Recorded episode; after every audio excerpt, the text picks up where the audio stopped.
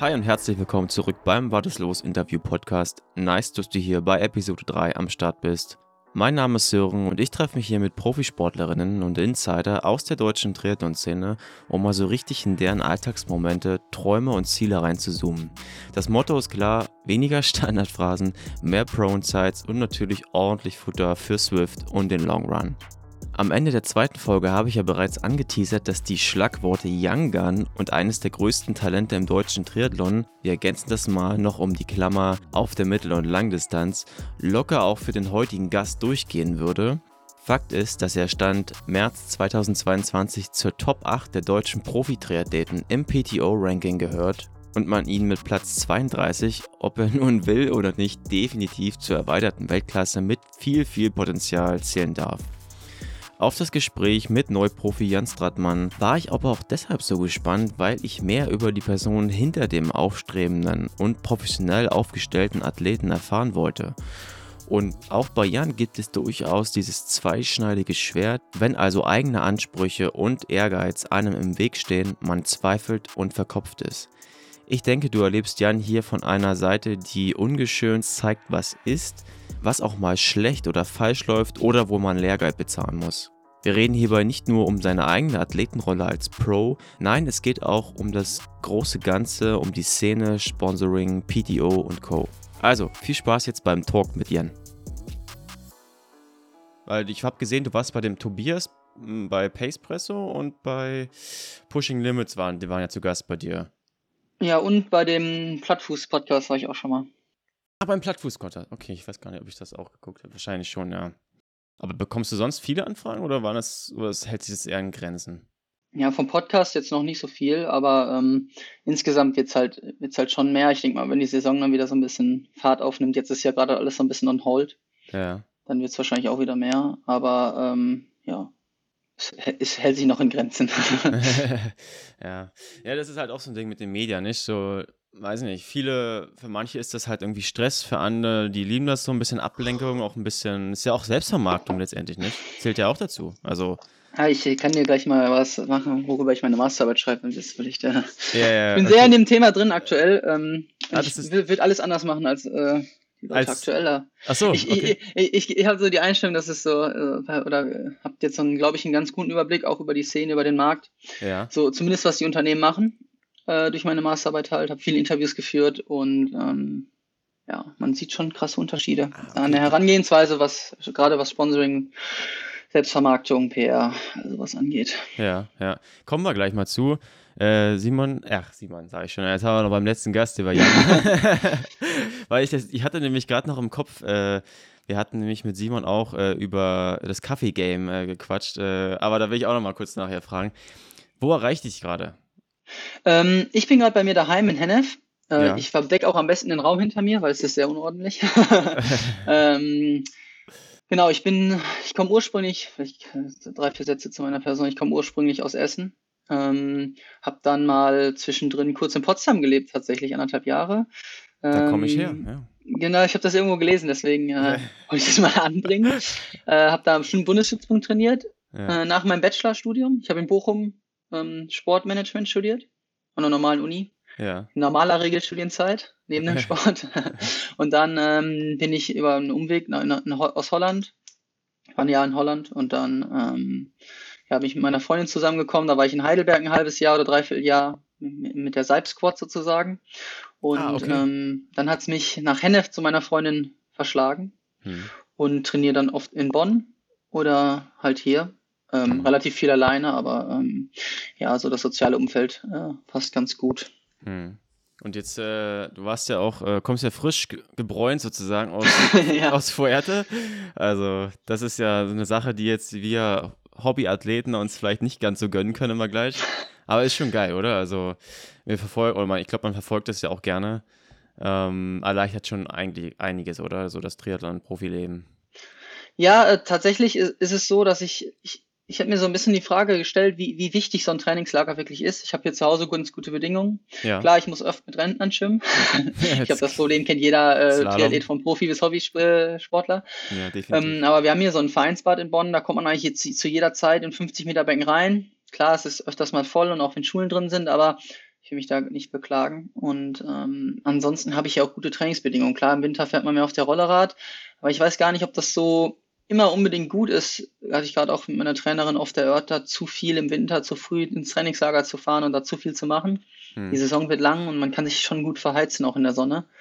Ähm, deshalb ich bin mir noch gar nicht so sicher, vor allen Dingen, wenn man zu Hause sein gewohntes Umfeld hat. Aber klar, wenn zu Hause zu viel anfällt, zu viel, auch gerade Leute, die arbeiten müssen, dann ist natürlich ein Trainingslager immer genial und es trainiert sich bei 20 Grad auch einfach leichter als bei fünf. Ja, es ist so. Ich erwische mich jetzt schon dabei, immer zu sagen, ja, wenn es jetzt wieder schöner wird, dann macht man wahrscheinlich den Morning Jog dann vor der Arbeit noch oder abends geht man halt um neun nochmal eine Runde mit dem Rad draußen ballern und jetzt skippt man halt die Einheiten so. Also ich erwische mich schon dabei. Und mhm. ja, wobei, gut, du bist natürlich dann auch, ist ja auch ein Beruf, nicht? Letztendlich, ich meine, es, du musst es nicht machen, so keiner guckt drauf, du hast jetzt keinen Chef, du bist ja dein eigener Chef. Also, ja, das ist, ähm, aber gut, da kommen wir auch nochmal zu dem Triathlon-Profi-Dasein. Ich habe mich gefragt, äh, Training, Essen, Schlafen ist ja dann quasi im äh, Trainingslager so das Ding, aber das Wichtigste ist doch eigentlich auch der Kaffee, oder? Also absolut, absolut. Wie, wie, wie ähm, regelst du da, das? Also ohne geht nicht. Ähm, wobei man denkt, ich würde viel mehr trinken, als ich tue. So viel Kaffee trinke ich dann auch nicht. Ich bin ja. noch relativ sen sensitiv äh, oder reagiere sensitiv aufs Koffein. Ähm, ja, ich habe immer meine Aeropress mit, eine Mühle und gute Bohnen. Und äh, wenn dann Wasserkoch im Hotelzimmer ist, dann bin ich wunschlos glücklich. ähm, den, Aut den Automatenkaffee im einem Hotelbuffet versuche ich tunlichst zu vermeiden. Äh, ich habe das jetzt auch krass erlebt. So, ich habe mir auch vor nicht allzu langer Zeit zum ersten Mal auch so eine Aeropress angeschafft. Und es ist schon schlimm, äh, wie man dann auch so ein bisschen versaut wird, so weil man dann guten Kaffee mal bekommt, wenn man es halt richtig angeht, auf einmal sich Gedanken macht über die Wassertemperatur und äh, wie viel Gramm und etc. Und das dann auf einmal auf einmal richtig gut schmeckt und doch nicht mehr so bitter und säuerlich und etc. Und dann aber trotzdem wieder im Büro halt mal so einen Kaffee trinkt, das geht dann eigentlich gar nicht mehr. Also, also du musst dann eigentlich immer dein, dein Mini-Barista-Tool sozusagen dabei haben, oder? Ja, absolut. Und das ist dann halt nochmal ein Riesenunterschied zu der Maschine zu Hause. Ähm, das ist nochmal äh, dann eine andere Qualität von Kaffee und deswegen meine Verlobte sagt dann auch immer, äh, eigentlich können wir in keinen Kaffee mehr gehen, weil es ist schwierig, noch eins zu finden, die besseren Kaffee machen. Auch die Cafés, die gute Maschinen haben, weil die natürlich einen anderen Durchsatz haben. Ja. Ähm, ja, aber dadurch kommen auch immer Leute vorbei, die dann einen Kaffee haben wollen. ja, das glaube ich, ja. Wie ist das äh, im Trainingslager? Also, ich sag mal so, als Hobbyathlet ist es ja schön und gut, wenn man ins, Training, Trainingslager fährt. Ähm, man weiß so ungefähr so deinen Trainingsplan. Bist du jemand, der das wirklich schon sehr, sehr krass professionell machen möchte, wo, also ich meine jetzt nicht nur das Training, sondern auch wirklich alles drumherum, dass du weißt, wann gibt es, keine Ahnung, Frühstück, wo ist der Gymraum, äh, weißt du das alles vorher oder bist du dann eher so, so dieser laissez-faire-Ansatz, dass du sagst, ja komm, ich habe meinen Trainingsplan, das war's? Also ich würde jetzt gern sagen, dass ich sehr cool bin und äh, völlig tiefenentspannt einfach gucke, wie die, wie es dies vor Ort ist. Aber ja. tatsächlich ist es genau andersrum. Ich mag es zu wissen, wo ich trainieren kann, wo ich meine Intervalle fahren kann, die auf dem Plan stehen, wo ich laufen kann, wo die ganzen Gegebenheiten sind. Und ähm, ich würde schon fast sagen, dass das ein Stresspunkt ist, wenn ich irgendwo ins Trainingslager fliegen würde, fahren würde, wo ich erstmal eine Woche äh, mich zurechtfinden muss und mhm. mein Training dann nicht in Anführungsstrichen optimal ähm, ausüben kann. Aber äh, dadurch fliege ich ja ganz oft in das gleiche Sportresort und äh, dadurch weiß ich, wo äh, alles ist und mhm. ähm, kann direkt lostrainieren. Und das hilft schon, weil ich ja. gehe hin und am nächsten Tag kann ich anfangen und weiß, wo alles ist. Dass man in so einer gewissen Routine, man könnte auch sagen, es wird irgendwann langweilig, aber ähm, ja, ich für mich passt, wenn man, man muss jetzt ja auch nicht äh, zehn Wochen im Jahr dort verbringen. Ja, also ich habe, mir ist es so gegangen jetzt auf Malle immer, wenn man Alcudia ist, halt wieder ins gleiche Hotel eincheckt. Dann, gut, jetzt kann man Malle natürlich nicht mit Fuerte vielleicht vergleichen, aber es ist halt auch wieder jedes Jahr schön eigentlich. Und geht dir das mhm. auch so? Absolut. Ähm, ich ich komme immer wieder gerne her. Ich meine, allein das Klima und die Temperatur, ähm, die Leute irgendwie, das ist, du, du landest und das ist direkt, hast direkt ein Lächeln auf dem Gesicht, ne? Mhm. Ich meine, das macht es irgendwie schon aus und da kann ich auch zum zehnte Mal ins gleiche Hotel fahren. Wenn ich mich da wohlfühle, dann äh, passt das. Hm. Jetzt warst du, glaube ich, ja beim vorletzten Trainingslager ja auch mit dem Frederik Funk am Start, wenn ich das so richtig verfolgt habe, so nicht. Dann würde mich noch interessieren, wer eigentlich wen öfter nach äh, Instagram Kaffee-Pick-Tipps fragt. Oder generell nach Kaffeetipps. Also, da muss ich ja erstmal klarstellen, dass ich auf jeden Fall der bessere Barista bin. Okay. ähm, äh, also er ist dein Praktikant oder? Kann man das, das so? könnte man fast so sagen, okay. aber äh, so würde ich das, äh, ich, der Friedi kann das auch Unter ganz uns. gut und der nimmt auch immer die falsche Milch, äh, weil mit laktosefreie Milch ist einfach schwieriger. Aber äh, er ist da auf einem guten Weg. ja. Wieso, wieso laktosefreie Milch? Das wüsste ich. Ja. Ich, ähm, ich glaube, der verträgt Laktose oder ich glaube, seine Freundin verträgt Laktose Ach nicht so. Okay. Und deswegen äh, nimmt er laktosefreie Milch, weil Hafermilch ist halt schwierig. Ja, äh, dann geht das Training nicht. Okay. Ja, aber es ist schon, also Fred wird ja ähm, als dein Hauptkonkurrent quasi bei der PTO da angezeigt. Ja? Also er ist ein paar Plätze vor dir. Und äh, ich, ich dachte mir so, also ja, man kann ja schon sagen, dass ihr Trainingsbuddies seid oder vielleicht auch Kumpels, weiß ich nicht, äh, wie ihr, aber es ist schon cool, irgendwie auch da jemanden zu kennen und wahrscheinlich auch zu trainieren, der ähnlich ähm, das Niveau hat. Und vor allem, man kann dich zum Beispiel auch mit ähm, Kollegen wie, gut, eigentlich sind es keine Kollegen, aber Kimmich, ähm, Benzema, ist das gleiche Niveau wie, wie du, weil ähm, ihr habt bei alle 89er Score. Da will ich jetzt unterschreiben. also, äh, ihr wisst ja, glaube ich, auch so ein bisschen FIFA-Zocker. Ähm, ich äh, definitiv. Und äh, da habt ihr nämlich 89er Score und das ist einfach schon mal Weltklasse, muss man ja sagen. Und du bist ja unter den besten 30 Triathleten. Wie ist das, wie, wie fühlt sich das an? Ist das überhaupt ein Thema für dich oder denkt man da schon so, ah, ist schon mal, also ich habe da schon was erreicht? So? Ähm, ich glaube, so richtig, da, da habe ich mir noch nie so gesagt, dass ich jetzt irgendwie sagen würde, ich bin unter den besten 30 der Welt oder was auch immer. Ich weiß zum Beispiel, dass es dazu noch eine äh, Kurzdistanzszene gibt, wo äh, noch richtig gute Jungs und ganz schöne Kaliber äh, sind. Hm. Ähm, natürlich ist es cool, da irgendwie vorne mitmischen zu können. Ähm, und ich würde mich auch niemals mit irgendwelchen Fußballspielern vergleichen. Ich meine, in meinem Fitnessstudio habe ich gestern, wurde, äh, war eine große, im Fernsehen, hab, wurde Kimmich zum Geburtstag gratuliert. Also das ist ein ganz anderes Level. Ähm, und ähm, ja, es ist cool, es ehrt einen auch irgendwo, aber ich glaube nicht, dass ich mich damit jemals so richtig beschäftigen hab oder würde, hm. äh, wo ich dann in diesem Ranking bin, weil ich mich besser werden und äh, ja, bei den Rennen mich zeigen und verbessern und das kommt dann ja äh, automatisch, dass man da auch weiter nach vorne kommt. Hm. Generell so mit der PTO, wie, wie ist das? Also ich hatte ähm, mit dem Felix Henschel vor kurzem auch hier geplaudert und ähm, da hat er jetzt zum Beispiel sich noch gar nicht, also man muss sich ja anmelden, so glaube ich, als Triathlon-Profi. Hast du dich da angemeldet oder ist das eine Info, weiß, die auch vielleicht gar nicht stimmt? Ja, ich bin mir nicht so sicher. Also du musst dich, glaube ich, gar nicht anmelden, weil du bist ja auf, automatisch in diesem Ranking drin und wenn du zum Beispiel ein gewisses Ranking hast, kriegst du auch die Preisgelder ausgezahlt. Ah, okay. Ähm, aber ja, ich, ich, ich finde das Konzept cool. Ich finde cool, dass Geld in die Hand genommen wird. Es steckt, steckt ja ein Investor hinter, dahinter, ja. der äh, extrem viel Geld in die Hand genommen hat, einen Fünfjahresplan gemacht hat. Und das Ziel ist, glaube ich, halt, die mediale oder eine bessere mediale Vermarktung der Sportart und den mhm. Sport größer zu machen. Das ist jetzt nur mal ein US-Amerikaner, äh, der das gemacht hat. Und dadurch ist es natürlich auch viel auf dem Markt. Ähm, ich diskutiere auch viel mit dem Fred darüber. Ich bin also vorsichtig optimistisch. Ich fände es mhm. cool, wenn das funktioniert. Ich sehe nur, und ich glaube, da würden mir auch viele Leute recht geben, ich sehe nur noch nicht zu uneingeschränkt, dass das ähm, mit der medialen, wenn die nur über diese mediale Vermarktung sich finanzieren wollen, langfristig, das sehe ich noch nicht so ganz. Da muss halt irgendwie noch was passieren, weil ich glaube auch, dass diese linearen Medien Fernsehen, also wenn die sagen, wir wollen das übers TV vermarkten, dass man, dass der Weg vielleicht schon so ein bisschen antiquiert ist und man eher sagen muss, wie kriege ich es online vermarktet, wie kann ich damit Geld verdienen. Ähm, also ich, ich sehe da noch viele Punkte, die vorher geregelt werden müssen. Jetzt ist halt Geld da gerade, ne? Jetzt wurden, ja. wurden glaube ich, zweieinhalb Milliarden Euro locker gemacht, was einfach eine sehr, sehr große Summe ist. Und da kann natürlich jetzt sehr, oder kann jetzt mit Geld um sich geworfen werden. Ich meine, es werden krasse Preisgelder ausgezahlt. Mhm. Jetzt hat man, glaube ich, vor ein paar Tagen gehört, dass die PTO die Startgelder für die Age-Gruppe halbiert hat. Ich frage mich halt immer, wo es, ob das wirtschaftlich tragbar ist und ähm, wenn man ja, okay. das durchblickt. Ich fände es super cool, ne? Ich meine, das für den Sport ein Zugewinn schon generell, dass es die PTO gibt, dass da so viel Geld mit reingeht, das ist immer ein Vorteil. Was letztlich langfristig daraus zu ziehen ist, wird sich zeigen. Hm.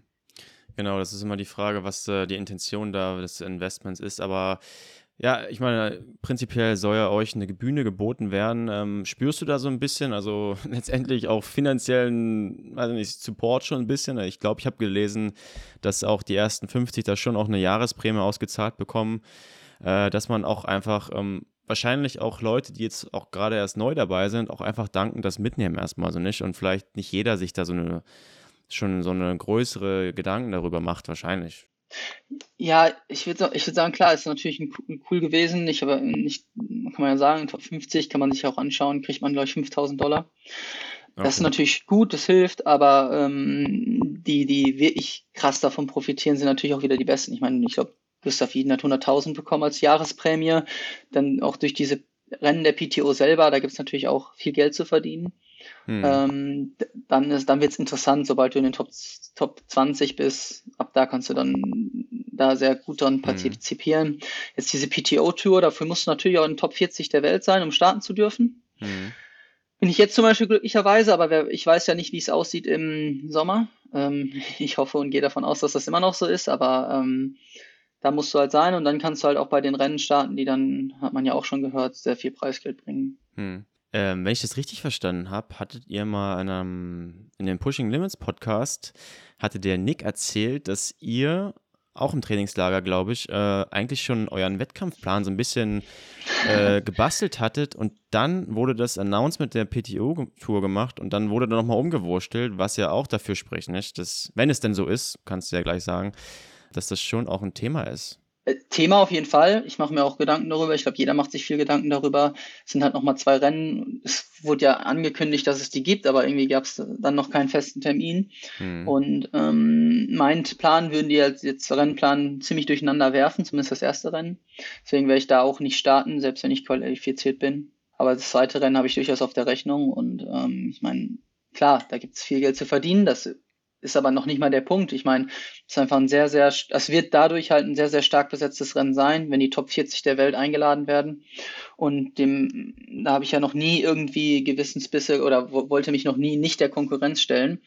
Ich meine, bei den Rennen lernt man und ähm, ich mich, man möchte sich den Besten der Welt stellen, um auch da irgendwo hinzukommen. Und deswegen nimmt man die Rennen dann halt auch mit, ne? Hm, ja. Ich hatte den Simon im letzten Interview gefragt, ob er Porträt zeichnen kann. Äh, die Frage ist auch jetzt nochmal an dich gestellt. Kannst du, denkst du, du bist da gut drin im Porträtzeichnen? Nein. Künstlerisch talentfrei.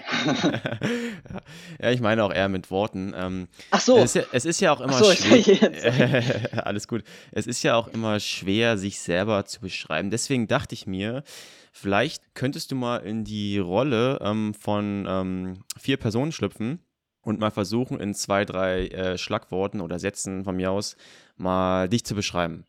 Ähm, oh, und ähm, deswegen fang mal einfach an mit deiner Trainerin. Was denkst du so, was wären denn so die ersten zwei, drei Schlagworte, die ihr einfallen würden? Ähm, man tauscht sich ja auch immer mal aus. So, was, was würde sie denn so sagen in so einem Interview über dich? Hm, also mache ich es natürlich nicht so sehr irgendwie über mich selber, mich zu belobigen, aber ich glaube, sie würde erstmal sagen, dass ich fange mit den positiven Sachen an. ich denke mal, dass sie sagen würde, dass ich sehr, sehr äh, ehrgeizig bin und sehr pflichtbewusst oder beziehungsweise ja äh, akribisch in dem, was ich tue und versuche jeden Stein umzudrehen in meinem Training, um das Bestmögliche rauszuholen. Auf der anderen Seite ist, ja, gibt es ja immer eine Kehrseite. Bin ich sehr ungeduldig und durch diesen Perfektionismus, den ich mir selber ankreiden würde, stehe ich mir oft selbst im Weg, dass ich Sachen zerdenke und dadurch unentspannt werde und vielleicht auch meine Trainerin damit an den Rand des Wahnsinns bringe. ja, ist okay. Das ist eine, das ist eine Challenge auf jeden Fall. Ähm, und ähm, was, was würde der beste ähm, Trainingsbuddy über dich sagen? Das ist auch eine coole Frage eigentlich, weil so richtig, dass ich so diesen einen Trainingsbuddy hätte, ist gar nicht so. Zu Hause trainiere ich sehr oft alleine. Aber ähm, ich würde sagen, dass ich auf jeden Fall mich schon relativ akribisch an meinen Plan halte. Aber auch immer dafür zu haben bin, irgendeinen Com zu holen. also Outfit-Sprint klassisch auch mal, und, muss mal. Und ja. 100, also ein Trainingsplan Erfüllung heißt immer 110 Prozent. Okay. Aber also ist es bei äh, Trainingspeaks auch alles grün dann sozusagen? Oder ich weiß nicht, arbeitest du mit oder ihr Ja, ja, ähm, ja. ich, ich, ich gucke einfach mal kurz. Sagen also, wir zwischen gelb und grün. Ja. Da, ist, das, ist das dann schon so ein Gefühl, wenn da gelb ist, dass es schon so, äh, so oder ist nee, ist mir eigentlich egal, solange ich mindestens das mache, was draufsteht. Es kann auch gern rot sein, wenn es einfach dann zu viel ist. Ja, okay. Also kann man doch so ein bisschen auch zurücktreten von dem Perfektionismus, was ich durchaus auch kenne. Ähm, ja. Und wie, was würde denn deine Freundin sagen? Wie, wie würde sie über dich reden?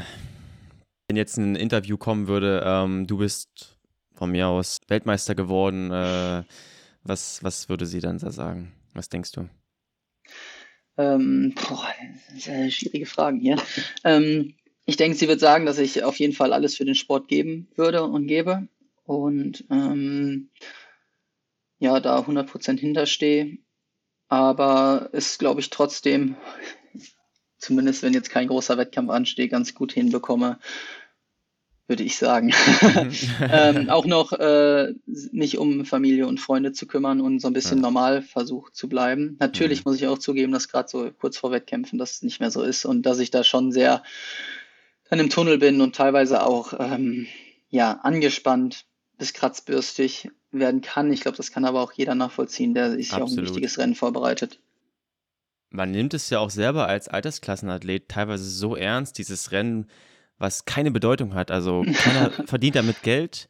Äh, du, es ist einfach so, nicht? Aber man stuft es selber so hoch und äh, kann dann gerne und schnell in so einen, in so einen Tunnel reingeraten.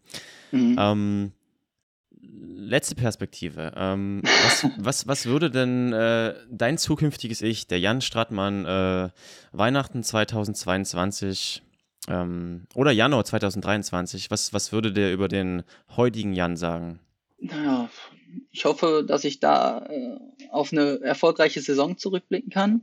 Aber es stehen auch darüber hinaus wichtige Dinge an, ähm, dass ich zum Beispiel meinen Master äh, beendet habe. Ich glaube, das sind auch einfach wichtige Meilensteine und ich hoffe, dass ich das darauf zurückblicken kann, dass das erfolgreich war. Mhm. Und ähm, ich werde dieses Jahr noch heiraten. Also von daher gibt es auch oh. im Privaten äh, wichtige Lebensereignisse, die ich glaube ich auch über dem Sport stehen, weil das ist, äh, gibt ja viele, die es schon mal gesagt haben, es ist die schönste Nebensache der Welt.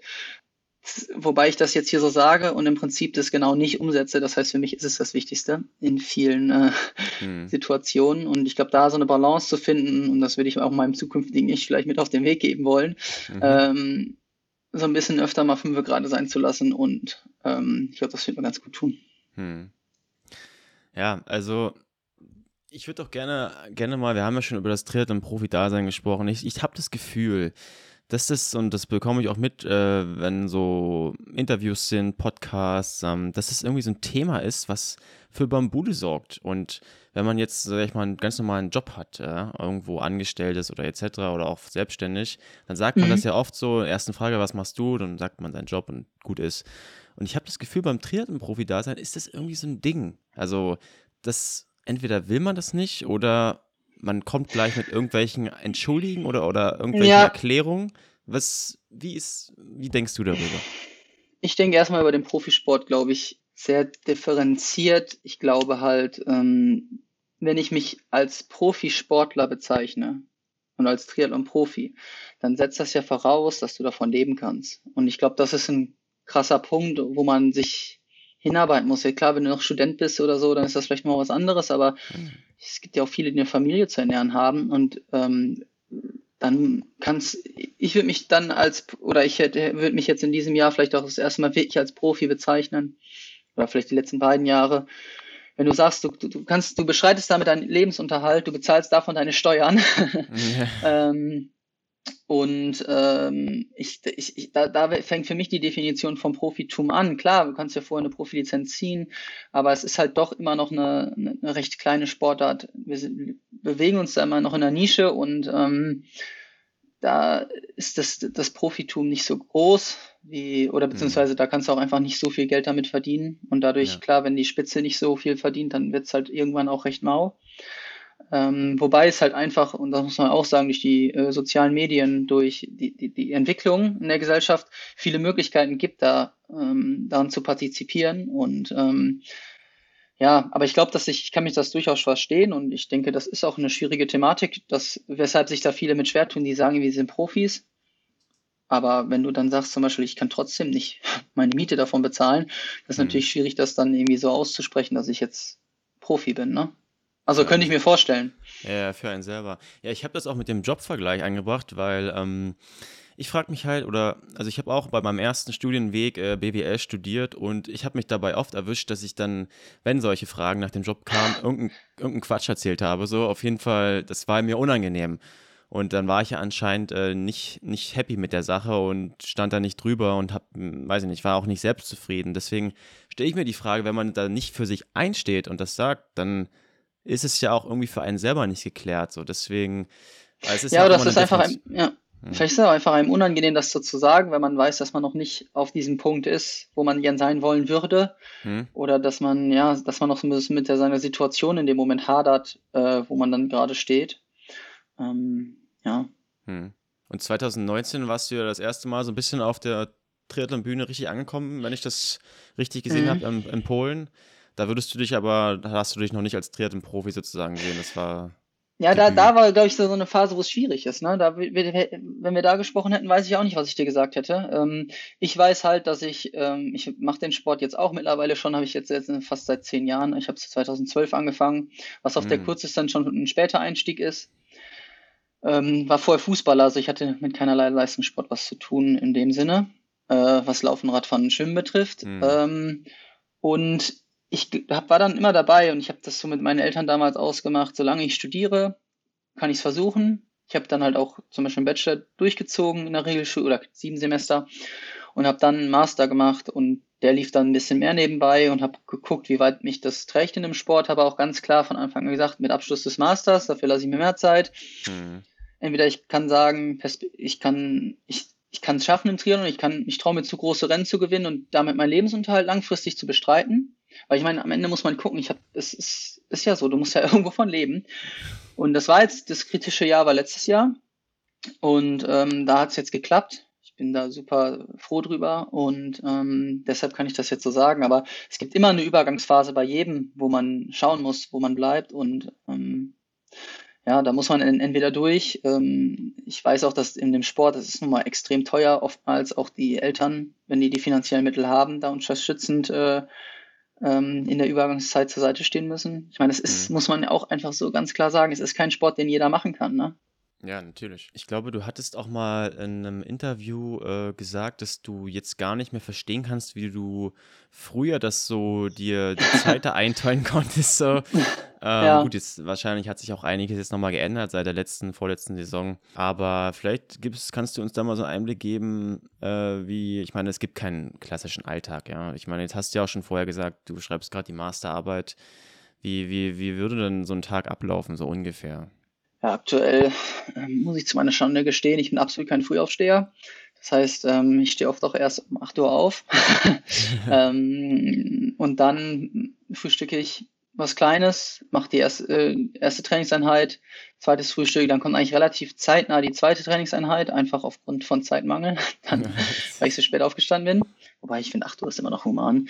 Und dann ähm, habe ich irgendwie Mittagsessen, Mittagspause. Ich würde jetzt sagen, dass ich gerne jeden Tag Mittagsschlaf mache. Das passiert so einmal im Monat, weil doch irgendwie viel ist. Haushalt, äh, Uni, ähm, dann habe ich auch jetzt viel mit, was Sponsorensachen angeht und sowas. Ähm, mit Tom machen wir da relativ, mit meinem Manager-Kumpel, auch relativ viel, was im Hintergrund passiert. Das ist ähm, mehr, viel mehr Arbeit, als ich dachte. Ich glaube, dann, ja. wenn wir jetzt mal zu den großen äh, in Deutschland gucken, Foto, Sebi oder Patrick, will gar nicht wissen, was da im Hintergrund für Räder bewegt werden, wenn ich mhm. das jetzt schon merke. Äh, das ist doch viel Arbeit und es ist auf jeden Fall mehr als ein Vollzeitjob für sich. Und ähm, ja, dann ist man auch irgendwann platt nach drei Trainingseinheiten am Tag und ähm, muss dann versuchen, wenn man halt noch andere Sachen hat, die irgendwie dann unterzubekommen. Aber früher war es halt ganz anders. Da war halt, äh, war ich halt entweder in der Schule oder halt von fünf, sechs, sieben Stunden in, am Tag in der Uni. Mhm. Und dann habe ich halt das, das Training versucht reinzupressen. Jetzt sind meine Prioritäten anders. Ich mache erst meinen Sport, danach gestaltet sich mein Tag und dann schaue ich, wo ich ähm, Platz habe für mhm. äh, die anderen Dinge. Ja, jetzt hast du ja gerade schon Tom erwähnt. Äh, ich glaube, ich habe das, hab das gesehen, genau. Ähm, ist es auch so ein Punkt, äh, dass wir dann einfach oder du dich da weiter professionalisiert hast, seit wahrscheinlich, weiß ich nicht, den Ergebnissen auch letztes Jahr geschuldet, in Anführungszeichen, äh, dass du da einfach auch so einen Support brauchtest? Oder ist es einfach jetzt, kannst ja mal zwei, drei Worte zu Tom sagen, ähm, wie, wie ihr in Verbindung steht?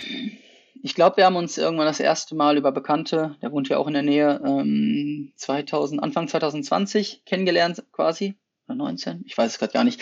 Auf jeden Fall äh, wusste ich, dass das äh, irgendwie ähm, alleine nicht zu stemmen ist, beziehungsweise auch, ich meine, Sponsorenverhandlungen äh, selber führen, finde ich immer schwierig.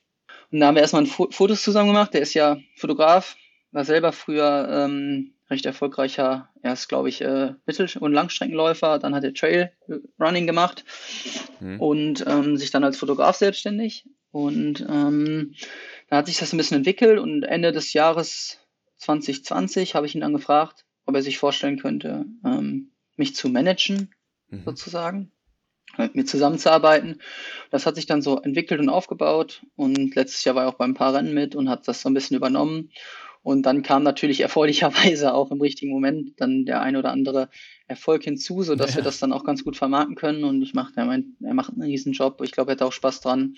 Und wir sind da, glaube ich, ein ganz cooles Team zusammen und auch mittlerweile gute Kumpels, so dass wir da äh, immer eine coole Zeit haben und war jetzt auch eine Woche mit auf äh, im Trainingslager, selber ja. auch noch sehr, ziemlich fit. Ich glaube, keiner kann schneller Bergab laufen.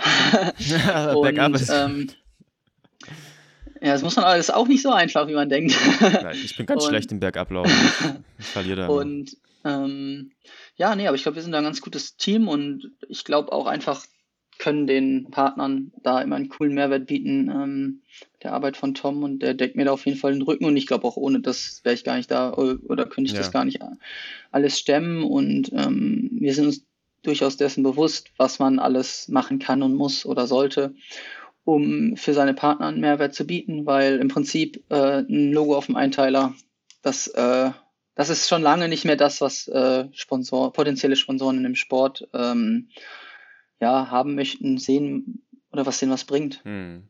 Ja, also ich glaube auch, wenn man nicht irgendwie, keine Ahnung, Jan Frodeno heißt, äh, ich hatte, es, es gab mal so einen Poster, hatte er bei so einer Flasche, ähm, bevor er den Sponsor mit Morton hatte, hat er da einfach Gel draufgeschrieben oder so. Und das war so ein Riesending, so, oh, was, was wird das jetzt werden? Aber im Prinzip, ich glaube auch, du hast zwar eine sehr professionelle Website, wie ich gesehen habe, aber es ist halt auch nur so ein Anlaufpunkt vielleicht für, für mal so eine Kontaktsache und generell auch Webseiten und ähm, wie du schon sagtest, so auf dem Tree Suit da ein Logo. Unbewusst wahrscheinlich, aber wirklich zählen tut es ja wahrscheinlich ja, heute nicht mehr, oder? Ich glaube gerade, wenn ich glaube, das hier gerade bei mehr, wenn es halt eine Live-Übertragung von den Rennen gibt, dann macht es schon irgendwie ähm, was aus, dass du die Logos drauf hast. Aber ähm, im Prinzip ist das, es sind viele andere Dinge, glaube ich, mittlerweile viel wichtiger. Und ähm, ja, wie, wie, du sagst, bei einem Jan Frodeno ist das vielleicht noch so, der hat aber dann auch andere Dinge, die viel wichtiger sind als die Logos auf dem Einteiler. Und die sind dann nur noch mal gefühlt das Il-Tüpfelchen. Ähm, und ich glaube, dann kann man nicht mehr hingehen und sagen, die Fläche kostet so viel, die so viel, die so viel. Mhm. Ähm, einfach weil der Sport, glaube ich, nicht so viel im Fernsehen stattfindet. Ich meine, vielleicht wäre das anders, wenn wir äh, jede Woche im Fernsehen sind. Ähm, so muss, müssen wir halt viel mehr über andere Kommunikationskanäle mit der Umwelt äh, ja. kommunizieren. Also das heißt, Tom macht quasi so ein Background, so ein bisschen managt das mit den Unternehmen und Sponsoren etc. Aber ähm, jetzt haben wir hier wie auch korrespondiert, so das ganze Insta und Social Game, das ist schon noch 100% deins. Und ähm, also ich hätte mir jetzt zum Beispiel, ich hätte jetzt auch das völlig äh, legitim gefunden, wenn da jetzt eher sozusagen als Schranke davor funktioniert und erstmal guckt, wer, was, wer kommt da jetzt überhaupt an Anfragen, was kommt da rein, so nicht. Wahrscheinlich, wenn es größer wird, also ich, ich würde sagen, wir, wir sind da eher so, dass wir so im regen Austausch stehen. Wir telefonieren sehr, sehr oft zum Leidwesen seiner Frauen, ein Spaß. Ähm, wir sind, äh, wir stehen da im Austausch, also auf jeden Fall, ja. was auch was Post angeht, was mit Kommunikation mit den Partnern angeht. Ähm, also das ist auf jeden Fall, würde ich sagen, er macht sehr, sehr viel als so der klassische, sehr, sehr viel mehr als der klassische Manager, äh, wie man sich das jetzt über, äh, vorstellt, der mit den Sponsoren verhandelt und Verträge unterschreibt. Ähm, es ist eher das außenrum noch viel, viel mehr. Und das ist auch viel Content und äh, auch Projekte, die vielleicht jetzt im Hintergrund laufen, wovon man noch nichts weiß. Das ist mega cool. Und mhm. ähm, bin ich gespannt, wie sich das in Zukunft entwickelt. Ja. Ich glaube, wir haben da beide Bock drauf. Ja, das glaube ich. Das, das, sieht man ja auch. Und ja, Thema Social Media, du sagst ja schon auch den, den Partnern, ähm, weil du ja dich ja auch jetzt schon professionalisiert hast, neuer auch Radsponsor und äh, da kommt ja auch viel. Und vor allem, man sieht ja auch, Stichwort Professionalität, dass du ja auch wahrscheinlich sehr großen Wert darauf legst, dass es eben auch stimmig aussieht und eine hohe Qualität hat. Und gut, Thomas, der schon gesagt, ist ja auch selber äh, Fotograf, dass das schon, ähm, ja, schon ein richtig großer Benefit und Mehrwert ist, auch für die Partner, nicht? Das, also ich hatte so mal so die eine kleine These aufgestellt in einem der Interviews, dass eben ein Triathlon-Profi heutzutage, es reicht halt nicht mehr Leistung zu bringen. Außer wenn du vielleicht ganz, ganz, ganz, ganz überkrass bist. Wahrscheinlich doch dann nicht so, weil du eben ja auch medial gefallen musst, noch nicht. Ähm, deswegen äh, gar nicht unbedingt eine Frage so, aber so dieses Social Media Ding, macht dir das, ja, macht dir das Spaß? Oder ist es eher so, dass du sagst, ich bin so professionell und ich, ich mache das aber auch einfach?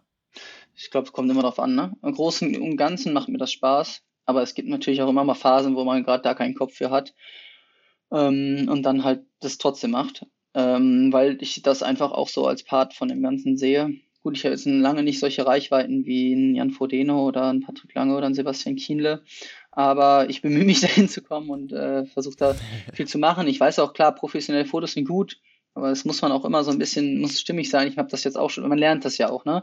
Ich habe das auch schon gemerkt, zu mhm. professionell da soll das auch nicht, sollte es auch nicht immer sein, weil dann wirkt es nicht mehr authentisch und das glaube ich so ein Riesenpunkt, diese Authentizität äh, zu behalten und trotzdem das Ganze rüberzubringen und zum Beispiel ähm, äh, möchte ich irgendwie es hinkriegen, so ein bisschen noch die Abgrenzung zu einem Influencer, weil das sind wir nun mal einfach nicht, ähm, aufrecht zu erhalten und äh, nicht, nicht überall für Codes rauszufeuern. Ähm, hm. Das klar, am Anfang macht man das mal, weil man einfach sagt, okay, jetzt habe ich friss oder stirb, der Partner möchte das. Ja. Aber sobald man dann irgendwie selbst entscheiden kann oder, oder da auch ähm, seine eigene Entscheidung mit reinbringen kann, glaube ich, gibt es andere Wege, das cooler äh, zu verkaufen und auch für die Leute, die das dann konsumieren, sehen, denen das anders rüberzubringen. Ich weiß auch, dass das nicht alle Unternehmen so sehr verstehen ähm, was der Unterschied von einem Influencer zu einem Profisportler ist und welche Tra Tragweiten das hat. Vielleicht kannst du da auch was zu sagen, aber ja, das ist auf jeden Fall ein Riesenthema und ich glaube, ähm, das wird auch nicht kleiner werden in der Zukunft. Ich glaube, dass eher noch andere Sachen hinzukommen, die äh, wichtiger werden und ähm, ja, am Ende des Tages will ja das Unternehmen von einem Profisportler, was, also will ja die Reichweite nutzen, um mit eigenen Produkte zu verkaufen. Nicht? Letztendlich geht es darum, aber es gibt ja nur noch viele Unternehmen oder einige zumindest, die auch wirklich eine langfristige Vision haben, wo einfach auch die Leute selber natürlich gleich ticken. Ich sehe es so aus meinem beruflichen Kontext, dass oft auch die Unternehmen noch ähm, wirklich stupide Zahlen im Vordergrund sehen, äh, was ja gar keinen Sinn macht, irgendwelche Followerzahlen etc. Und wie, also gut, jetzt hast du ja gesagt, du bist so professionell aufgestellt, auch erst so, sag ich mal, seit ein, zwei Jahren, aber siehst du da schon einen, oder hast, ist das schon so eine Range begegnet, so dass Unternehmen da waren, die sagen, hey, komm mal in zwei Jahren wieder, wenn du mehr Follower hast? Und gibt es auf der anderen Seite vielleicht auch so, merkst du, dass das so ein Umschwung ist irgendwie, dass die Gespräche vielleicht anders verlaufen, dass sie halt, dass es mehr um langfristige Versionen geht?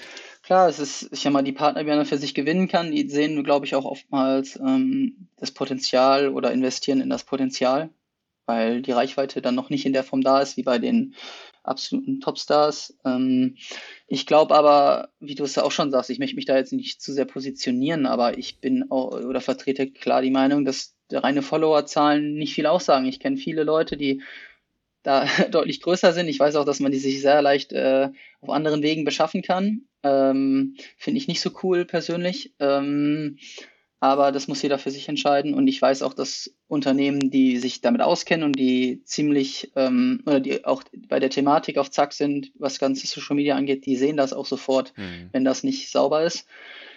Und die sehen aber auch, wenn du viele Follower hast, aber wenig Interaktion, wenig, äh, wenig auf deinem Kanal passiert, dann kannst du ja noch so viel Reichweite haben, aber wenn einfach kein Content mhm. kommt, dann ist es auch wieder schwierig. Ich glaube, das ist immer so, ein, so eine, so eine situative Entscheidung ja. und äh, Einzelfallentscheidung. Aber ich glaube, es ist ja auch nicht nur Social Media alleine, sondern das ganze Internet oder was da noch für Möglichkeiten gibt, die dann eine Rolle spielen. Haben wir jetzt auch gesehen, Fried hat gerade mit YouTube angefangen. Äh, ich habe noch nicht reingeschaut, stimmt, ist, ja es sind auch alles, es sind alles Vermarktungsformen und ich glaube, wie du halt gesagt hast, ich glaube auch, dass die, die meisten Unternehmen die Performance nicht mehr ein, an eins sehen, aber man muss ganz klar sagen, du wächst als Athlet auch nicht so krass, wenn du nicht die Erfolge hast. Ne? Das muss man auch immer noch so sagen. Mhm. Im Unternehmen ist das vielleicht dann nicht mehr so wichtig, aber die Reichweite kriegst du ja trotzdem mhm. am besten dadurch, indem du Erfolge feierst und dich bekannt machst. Mhm. Ja, ähm, du hast ja auch geschrieben Partners of Choice. Also es ist auch so, dass du es dir auch schon jetzt natürlich ausruhen kannst, nicht? Durch wahrscheinlich deine Erfolge, dass es zumindest mal äh, nicht hinderlich ist. Ja, ich, ich würde sagen, so, so, so aussuchen in Form von, ja, man, man es ist jetzt noch nicht so oft. Das ist auch, glaube ich, zum das erste Mal die Situation, wo überhaupt da in die Richtung was funktionieren kann. Mhm. Aber ähm, ja, klar möchte man mit Unternehmen zusammenarbeiten, die auch einem eine Wertschätzung gegenüberbringe und nicht ähm, das, also ich glaube, das funktioniert halt immer oder ich, deshalb würde ich auch das Thema oder das Wort Sponsoring nicht so oft, sondern wie ich Partner, dass wir nach, mhm. wir schauen nach äh, Partnerschaften, die wir mit Unternehmen machen, wo es ein Geben und Nehmen ist. Wir versuchen denen was zu bieten und dafür was zurückzubekommen. Ich glaube auch, dass ein Sponsoring-Partnerschaft nur Sinn macht, wenn das äh, Unternehmen das auch für sich nutzt und nutzen möchte.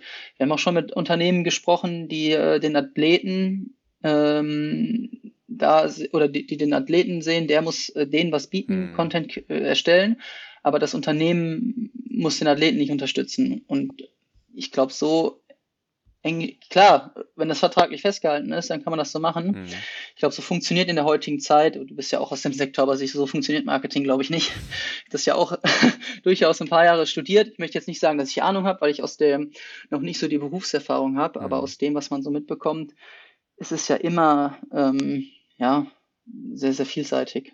Du kommst ja auch aus dem Kurzdistanzbereich äh, und da ist es ja das, das ist ja das Team sozusagen, was so ein bisschen zählt. Wobei ich auch jetzt schon gelernt habe, dass es eher so eine Zweckgemeinschaft ist und man jetzt nicht wirklich so viel ja. zu tun hat miteinander.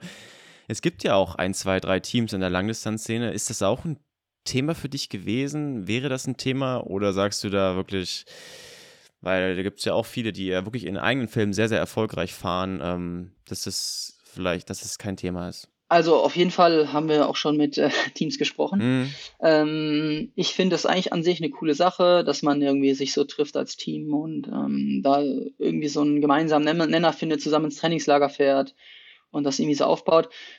Äh, ich bin jetzt tatsächlich aber nicht böse drum, dass es nicht geklappt hat. Ich glaube, dass man sich individuell besser positionieren kann und dieses ist, man spricht ja immer wieder, dass man eine Marke aufbauen möchte und mhm. ähm, dass das wahrscheinlich einfacher. Aber wie gesagt, das hat alles ein Für und Wider und ähm, muss halt schauen, was dann in der Situation zu einem passt und wie wir das ähm, aufbauen. Ich bin jetzt so, wie wir das gerade machen, ziemlich happy. Mhm.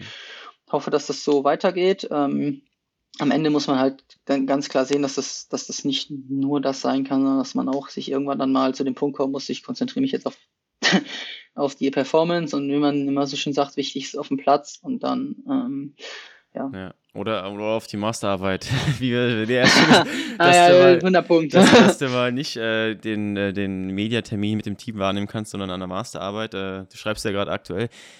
Kann es sein, dass du in dem Bachelorstudium keinen Kaffee getrunken hast?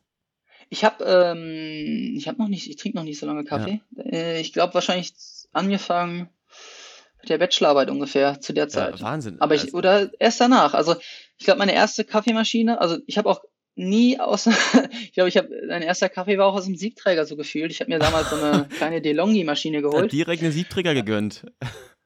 Ja, es ist, also ich glaube, die kostet irgendwie 200 Euro oder so, so eine ja, DeLonghi, ja, ja. so eine ganz kleine, und habe damit angefangen und habe jetzt, das glaube ich jetzt, ich habe jetzt gerade eine neue, das ist jetzt meine vierte, glaube ich schon. Jetzt reicht's auch erstmal. Wie, wie, wie, wie, kommst du zur vierten schon? Hast du den hohen Verschleiß? Ich hatte die, die ne, ich hatte die kleine, dann hatte ich so eine, ähm, es ist, im Prinzip ist es, habe ich letztens zu meiner äh, Verlobten gesagt, das ist mein einziges Hobby.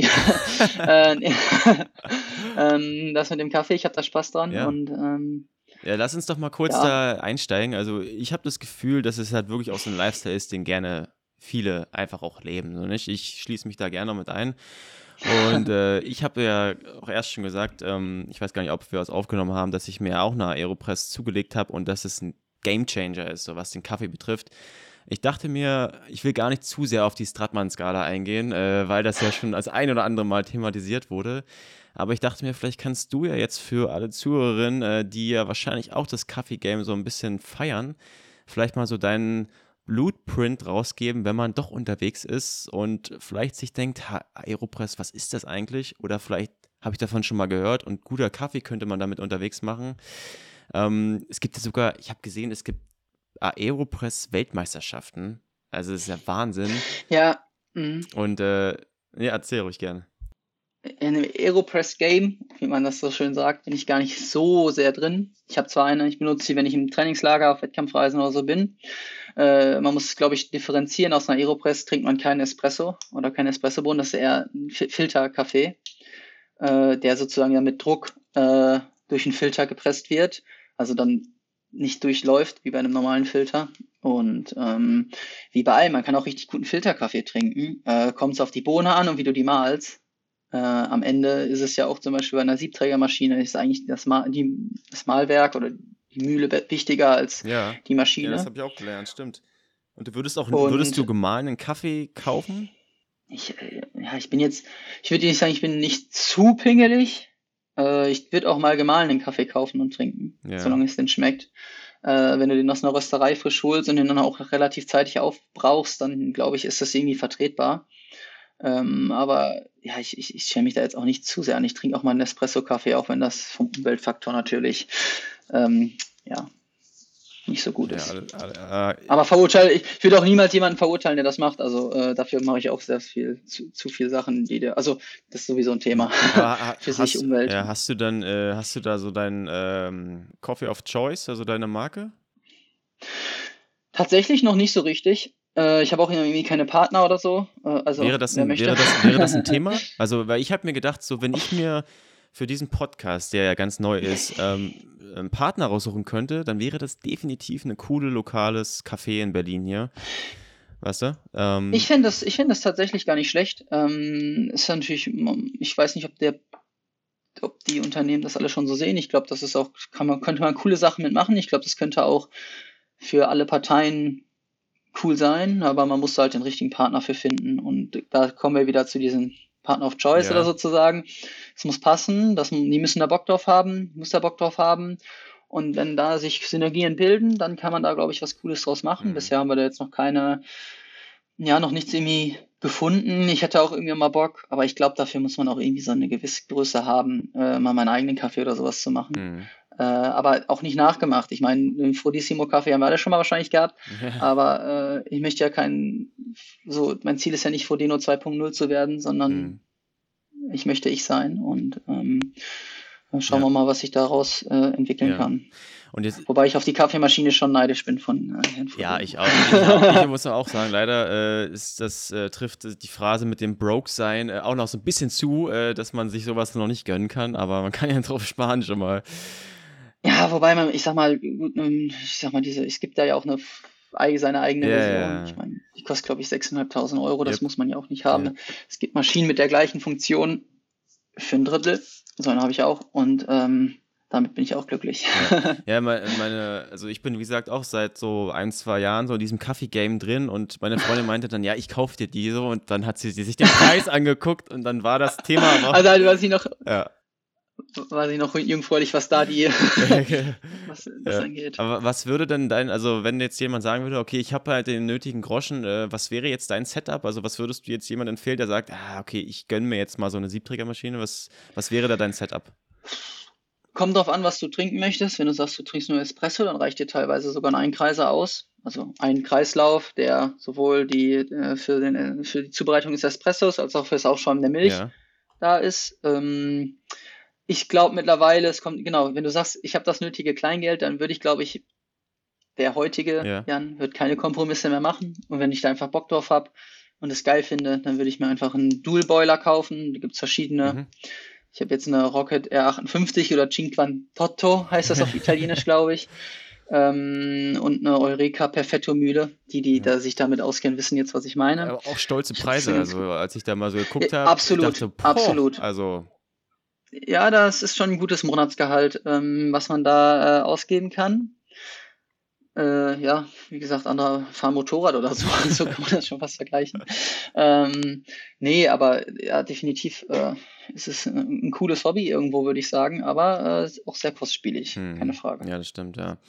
Äh, was auch ähm, wie dem Kaffee viele Profi-Triathleten verbindet, zumindest so höre ich das immer so raus, ist dieses Studium. Also, dass doch schon viele auch nebenbei studieren oder auch sagen, äh, ja, einfach, ich möchte mich auch äh, aufstellen halt für danach so nicht. Und äh, bei dir ist es ja jetzt dann auch das ähm, BWL oder Sportmanagement-Studium gewesen. Ähm, was, was war deine Motivation daraus? Ähm, kam das vor dem Profi-Dasein? Wie, wie war der, der Step da? Ich glaube, da muss man ganz klar differenzieren. Ich war nie in der Position zu sagen, also aus meiner Perspektive, äh, aus der, in der Position zu sagen, ich mache nur Sport. Ähm, hm. äh, das muss ich auch so deutlich sagen. Ich habe Abitur gemacht 2013, das ist auch schon eine ganz lange Zeit her. Und ähm, ja, da hatte ich zwei Jahre Triathlon gemacht. Äh, ich, ich hatte den Traum, ich wollte das. Ich war auch sehr, sehr ehrgeizig, zielstrebig und glaube ich, irgendwie ganz okay. Ich war jetzt nie in der Jugend gut. Ich glaube, mein bestes Ergebnis war, ich möchte nicht lügen, sechster Platz irgendwann mal in Deutschland Cup oder fünfter Platz in einem Deutschland Cup oder so okay. im Nachwuchs. Ich war da nie ganz vorne. Jetzt, mit denen ich jetzt noch trainiere, das sind die, die dann ganz vorne waren. Ähm, ich weiß auch, dass alles gute Jungs sind und ähm, ja, ich bin halt dran geblieben. Ich hatte den Traum. Ich habe aber immer halt nebenbei gesagt, das war auch so ein Deal mit meinen Eltern damals, äh, wir unterstützen dich soweit wir können. Mhm. Ähm, ich habe viele Geschwister, mittlerweile sieben, sechs. Okay. also mein Papa hat nochmal geheiratet. Das heißt, ich hatte, wir hatten auch nicht, oder meine Eltern hätten jetzt auch nicht die finanziellen Möglichkeiten gehabt, zu sagen, wir finanzieren dich jetzt irgendwie über einen gewissen Punkt. Mm. Ich hatte ein, zwei Mal Glück, zum Beispiel mit einem Sponsor aus Holland, der mich dann, wo ich dachte, 2018 war mein Erspartes weg, dass ich dann, dass der dann sagt, der mich nach Holland gezogen, der hat das so ein bisschen finanziert, oder das war so ein Startup mm. und ähm, sonst wäre das da wahrscheinlich auch schon zu Ende gegangen irgendwo. Und ähm, ja, wenn du viele Geschwister hast und deine Eltern jetzt nicht stinkreich sind, mhm. muss man ja auch einfach so sagen. Ja. Und du brauchst halt viel Geld für diesen Sport.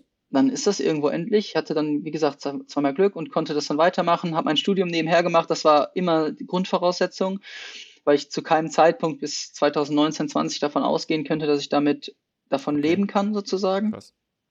Ich hatte den Traum, aber äh, habe niemals so mich darauf verlassen. Es, es gibt ja auch oft, oder das ist ja auch cool zu sagen, there's no Plan B oder nicht mm. Planet B, aber Plan B, ich, äh, Plan, Plan, A muss funktionieren. Ist ja auch von Herrn von Frodo immer oft so geprägt. Mm. Ähm, ich meine, das kann man machen. Ähm, ich glaube immer, dass man, ich könnte das nicht, weil ich bräuchte irgendwie diese Rückfallebene. Mm ähm, dann stehst du also ohne alles da. Ich weiß nicht. Und ich meine, selbst wenn du, äh, ist ein Sport, den du lange professionell ausüben kannst, vergleichsweise. Ich meine, selbst wenn du mit 40, 42 aufhörst, dein Leben ist ja noch nicht vorbei. Ja, natürlich nicht, ja.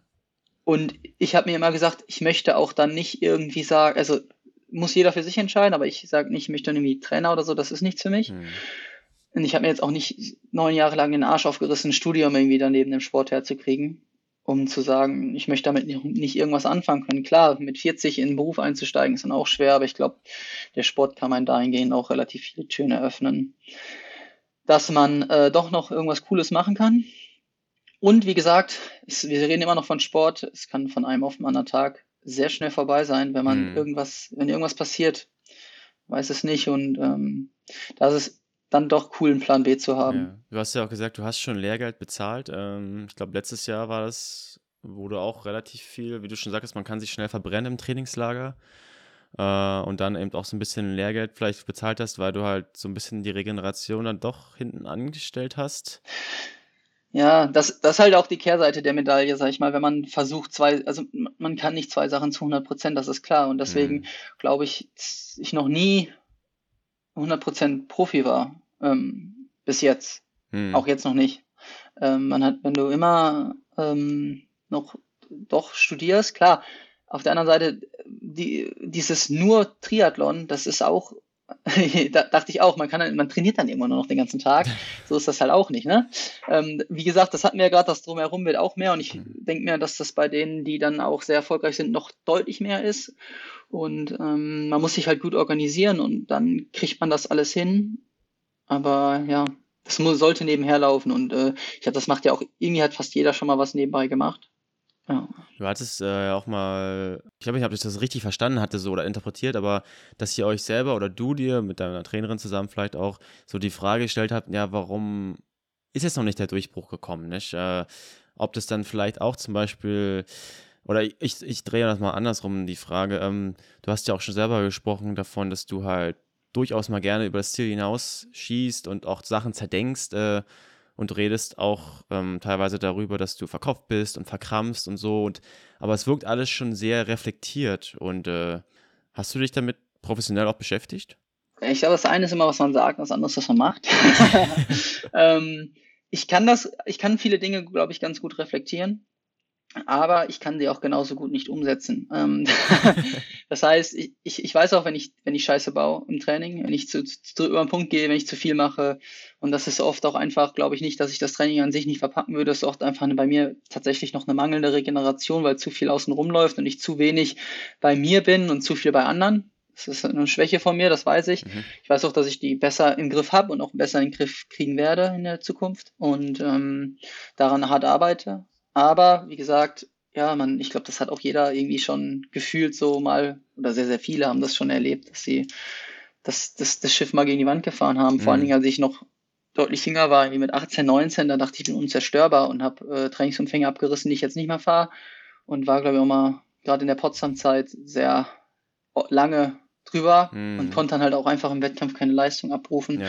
Weil man das glaube ich tun auch, es gibt Leute, die das tun oder ich wollte mich, will mich da selber mit einschließen oder habe das auch mal getan. Ich meine, am Ende ist es, du, du trainierst ja, also man, man, man trainiert ja eigentlich oder sollte eigentlich trainieren, um bei den Wettkämpfen gut zu sein und äh, trainiert nicht, um zu trainieren. So. Hm. Aber es gibt auch Leute, die das, wenn das für die okay ist, ist das ja cool, aber am Ende will ich ja bei den Rennen erfolgreich sein und das da tun, um da erfolgreich zu sein. Hm. Und ich hm. glaube, das ist so ein, so ein Lernprozess, ja. den die allermeisten durchlaufen. Das ist dass im Training keine Rennen gewonnen werden und mal da ein bisschen zurückzutreten und sich zwei, drei Prozent zu lassen, auch für lange, lange Saisons, ist das sicherlich nicht schlecht. Mhm. Also es ist, es ist halt, mir ist es schon aufgefallen, äh, und deswegen hatte ich mich auch gefragt, weil oft, oft zum Beispiel einer Website hast du auch einen Sponsor, ähm, ich weiß nicht, ob ich ihn jetzt richtig ausspreche, KBAP, K-Bab. Ähm, und ich habe mich halt gefragt. Nee, es war schon richtig. Ja, okay. Ob du. Ist kein Döner. ob, Wurde ich oft darauf angesprochen. Ja. Ob, siehst du, darauf bin ich noch gar nicht gekommen. Äh, ich habe mich halt gefragt, weil wer sich mit Sportpsychologie und sowas auseinandersetzt, ähm, da sehr, merkt man schon viele, ähm, ja, also man merkt schon, dass sich da jemand mit auseinandersetzt und, nicht? und ob du da vielleicht auch einfach dann professionell auch äh, unterstützt wirst sozusagen. So, nicht? Äh, gerade wenn man auch so die Großen hört, immer wieder nicht, äh, da, da, merkt man ja auch schon, da wird dann oft davon gesprochen, dass man mal aus der Perspektive rausgehen soll, aus dem Balkon raus und sich selber betrachten und mit dem, mit der, mit der Angst und dem Schmerz sprechen und so Sachen nicht. Also das ist auch schon eine Sache, mit der du dich auch professionell schon auseinandergesetzt hast, durchaus nicht. Ich habe das tatsächlich auch mal schon früher, als ich in Potsdam war, da gab das Angebot auch mal da, dass ich da National Sportpsychologin gegangen bin. Ich war letztes Jahr, habe ich angefangen mit jemandem zu arbeiten, aber tatsächlich so richtig mich darauf einlassen konnte ich dahingehend noch nicht. Mhm. Ähm, muss ich auch ehrlich gestehen, dass ich mich da in diese Techniken und so, dass das irgendwie nicht so meins war. Eigentlich am meisten hilft mir das mit entweder meiner Freundin mein, meinem Vater tatsächlich. Mhm. Irgendwie, weil er ziemlich ähnlich tickt wie ich, auch wenn unsere Gespräche oft ähm, lauter werden, weil wir uns gegenseitig irgendwie äh, anziehen. ja, aber das, also trotzdem schafft er es vor Rennen, mich immer wieder so, ich sag mal, einzunorden. Mhm. Oder auch im Alltag oder wenn ich da mit ihm drüber spreche. Ich glaube einfach, weil er ziemlich cool, gut das reflektieren kann, weil er ähnlich tickt. Oder auch viele Gespräche meiner Trainerin sind auch oft so, dass mich mir das dann hilft in Phasen, wo es dann halt mal schwieriger ist. Mhm. Und darüber sammle ich dann irgendwie mehr Kraft und ähm, ja, komme dann wieder zurecht als äh, und auch das, was du gerade schon gesagt hast, das sagt mir mein Vater, glaube ich, einmal im Monat, dieses aus der Situation heraustreten und das sich von außen betrachten und dann ist es doch alles gar nicht so oder wie man dann denkt. Mhm. Ähm, aber ja, das ist klar, wenn man sehr ehrgeizig ist und vieles richtig machen will oder so vielleicht auch perfektionistisch veranlagt ist, glaube ich, dann hat oder generell ähm, zu einem Punkt Leistung bringen will, dann, dann kommen immer schwierigere Phasen und damit muss man dann irgendwie umgehen und irgendwelche Strategien entwickeln, wie man trotzdem ruhig bleibt und fokussiert und sich nicht zu sehr verkrampft. Ja, das ist wie gesagt, äh, Reden und Handeln ist immer schwierig. Ja, ja, genau. Ich, ja, ich, ich meine, ich, ich glaube, man muss sich auch davon freimachen und ich mich auch und das fällt mir immer noch schwer, dass ja. es immer perfekt sein muss. Es darf wahrscheinlich auch mal so Phasen geben, wo es nicht so läuft. Ja Das ist jetzt so einfach gesagt. Äh, wenn die Phase wieder ist, dann äh, denke ich darüber wieder anders, aber ja. Hm. Man wird ja auch älter. ja, ja, das, das sage ich mir auch immer.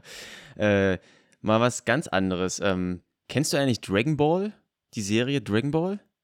Ja, hab's nie gesehen, aber ich, ähm, ich kann durchaus was damit anfangen. Ja. ja, okay, ja, also vielleicht kennt es ja der andere. Also ich komme aus der Generation oder Millennial, wie man so schön sagt, äh, und ich bin damit aufgewachsen und ähm, ich muss sagen, es ist nicht ganz ernst gemeint, aber du erinnerst mich so an einen der Hauptcharaktere, äh, und zwar ist es ja der Son Goku gewesen.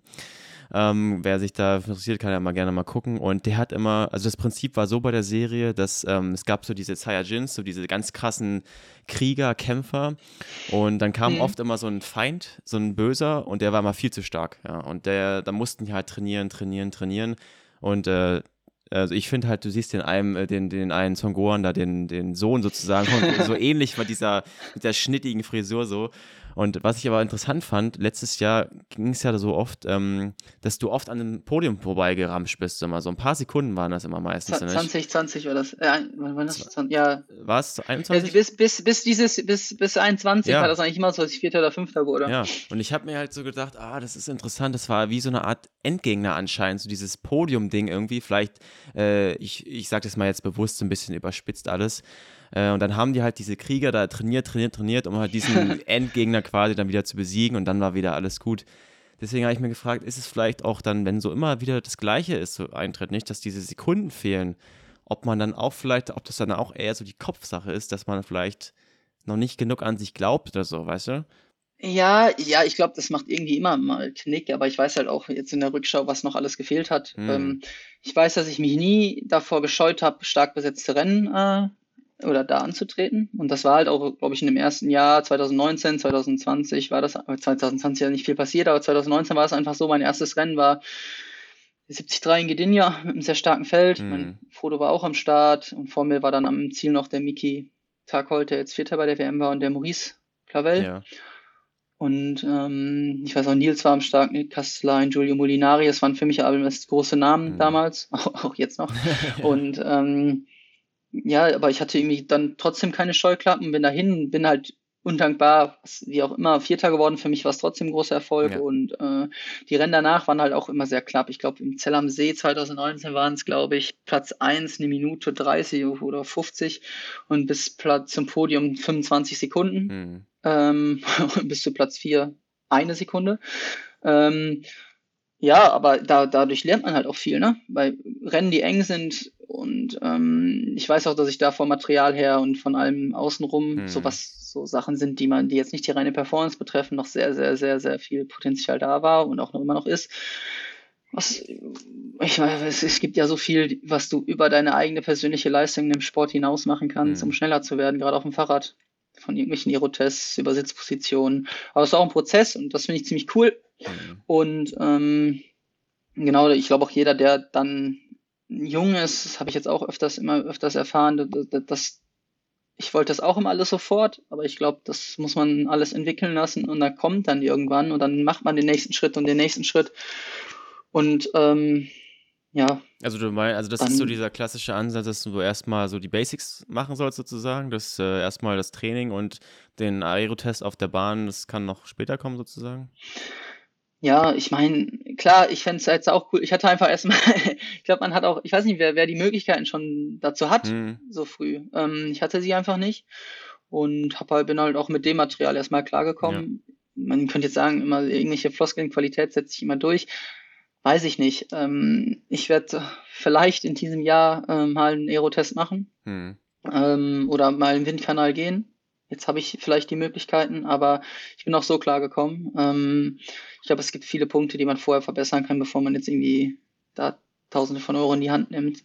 Ähm, aber ja, es ist auch wieder ein Puzzleteil. Ne? Ich sehe das da ganz immer als großes Puzzle und man macht dann, man setzt Teil für Teil zusammen und hofft, dass das und schaut, wo, wo es einen hinträgt. Ähm, ich habe zum Schluss noch äh, fünf äh, schnelle Fragen, aber vorab hätte ich noch eine andere und zwar, ich glaube, ähm, Trimex, nee, Trimtex ist auch ein Sponsor von dir, ja. genau. Und da sind ja auch die Norboys am Start.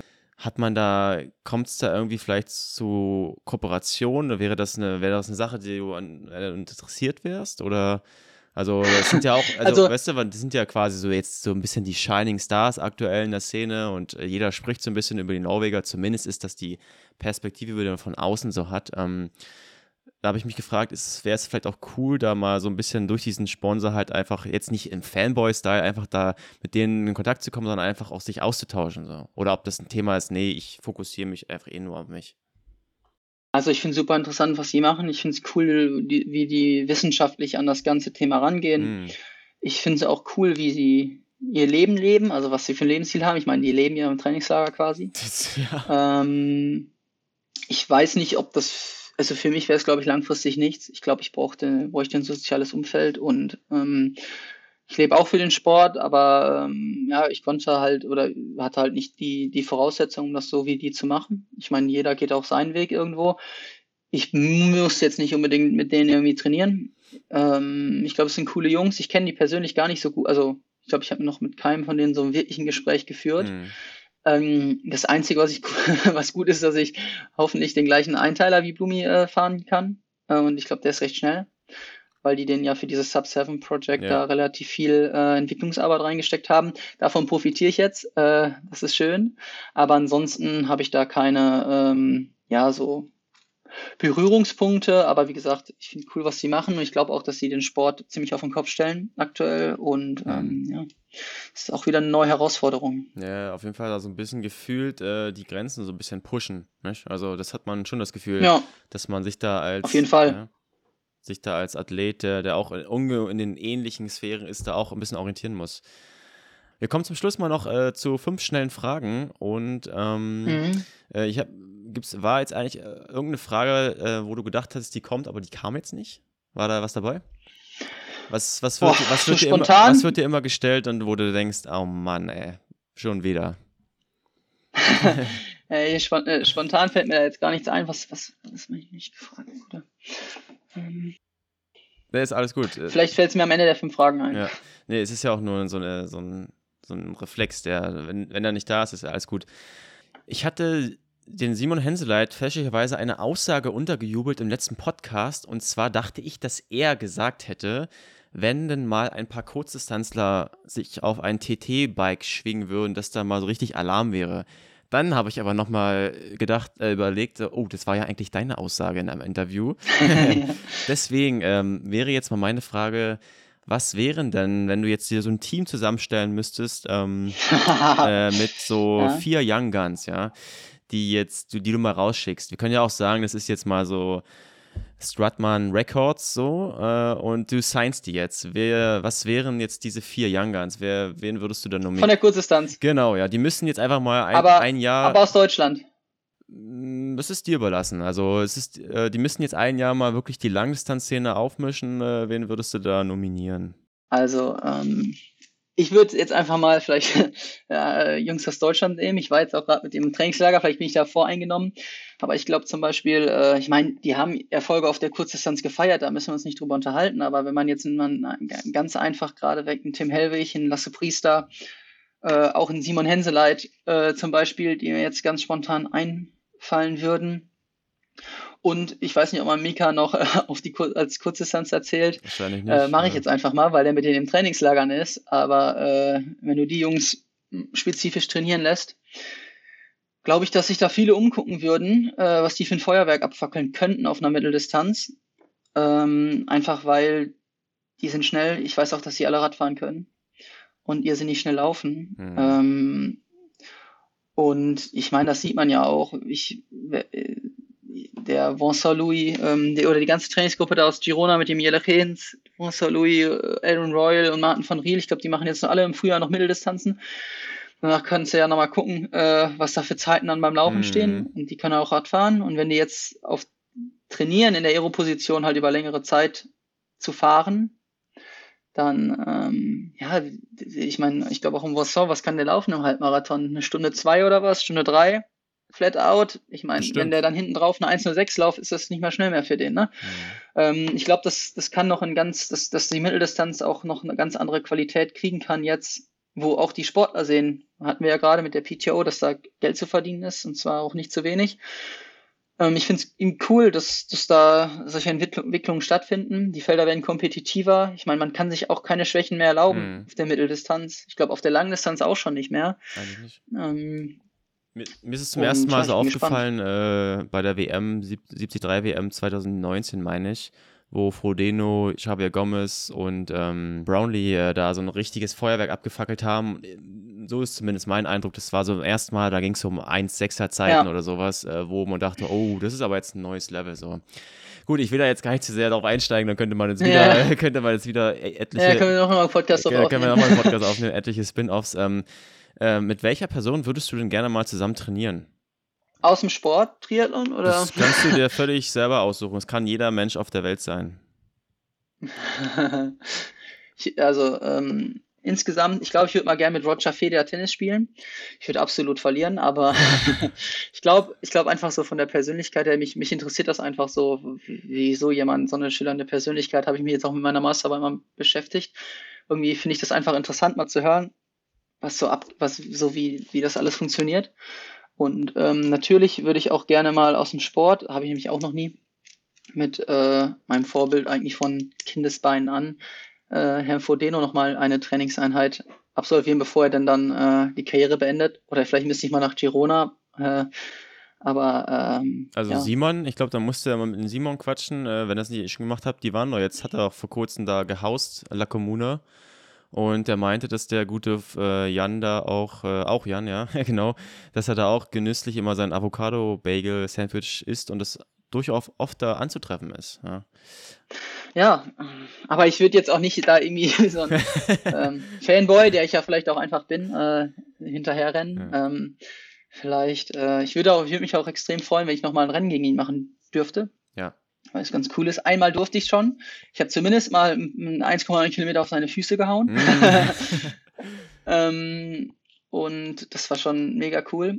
Äh, aber ich hätte dann auf jeden Fall noch mal Bock drauf, einfach um mich zu messen, um zu sehen, wo ich da gegen stehe. Hm. Äh, jetzt habe ich ja auch den Vorteil des Alters irgendwann. Darf er jetzt nicht hören. aber ähm, ja, ich glaube immer noch, dass er das Maß aller Dinge ist und bin auch sehr gespannt auf das Jahr. Und vielleicht auch in der Vorbereitung auf die WM kann ich ja hier sagen, vielleicht hört er das, nein. äh, kann er gerne in Salou starten. Ich werde auch an der Linie stehen. Ja. Und ich glaube auch einige schnelle Kurzdistanzler. Ist ja direkt bei ihm um die Ecke. ja. Okay, letzte Frage. Ähm, jetzt hat man ja bei der Insta-Bio, äh, kann ja jeder, schreibt da was anderes rein und ähm, ich würde dich gerne fragen, äh, was würdest du dir wünschen, welche Line du äh, dort auch wieder, zum Beispiel jetzt im Dezember 2022, dann dort stehen hast? Ja? Also du hast ja da jetzt deine Erfolge schon aufgeführt. Äh, ja. Welche Line äh, wird man denn dann Ende 2022 dann da sehen? Ah ja, eine Sache, die mir, äh, die sehr cool wäre, da kann ich aber noch nicht so richtig drüber sprechen, aber es hat auf jeden Fall mit dem Rennen zu tun, was in Deutschland im Sommer stattfindet, was auch sehr lang sein wird. Und ähm, da weit vorne zu sein, das wäre natürlich äh, ziemlich cool. Mhm. Direkt. Ähm, und ansonsten, äh, da stehen ja so Medaillen immer vor. Mhm. Und eine der Medaillen in Zusammenhang mit der 73 WM steht, das wäre natürlich auch ein absoluter Traum. Mhm. Ja, okay, krass, ja. Ja, also, ähm, Jan, ich danke dir. Äh, war auf jeden Fall ein sehr cooles Gespräch. Und ähm, ja, die letzten Worte gehören dir. Äh, was, was steht jetzt noch an? Du warst schon schwimmen, äh, hast noch schnell was gefuttert? Ja, äh, erstmal auch dir danke. Ähm, ich ja genau, ich war heute Morgen laufen, dann war ich schwimmen. Jetzt habe ich eine Mittagspause. Eigentlich wollte ich was an meiner Masterarbeit machen. Willkommene Ablenkung. äh, und, ja, ja, genau. Und jetzt ähm, gehe ich gleich auf die Rolle, obwohl eigentlich schönes Wetter draußen ist, aber es ist kalt. Total, ja. Und ähm, ich fahre ein paar Hit-Intervalle. Äh, ich weiß gar nicht, 30 irgendwas, 15, 30er. Mhm. Und äh, aber nur anderthalb Stunden. Ich habe eigentlich noch Entlastungswoche nach äh, dem letzten Block und ähm, dann muss ich mal schauen, was wir heute Abend machen.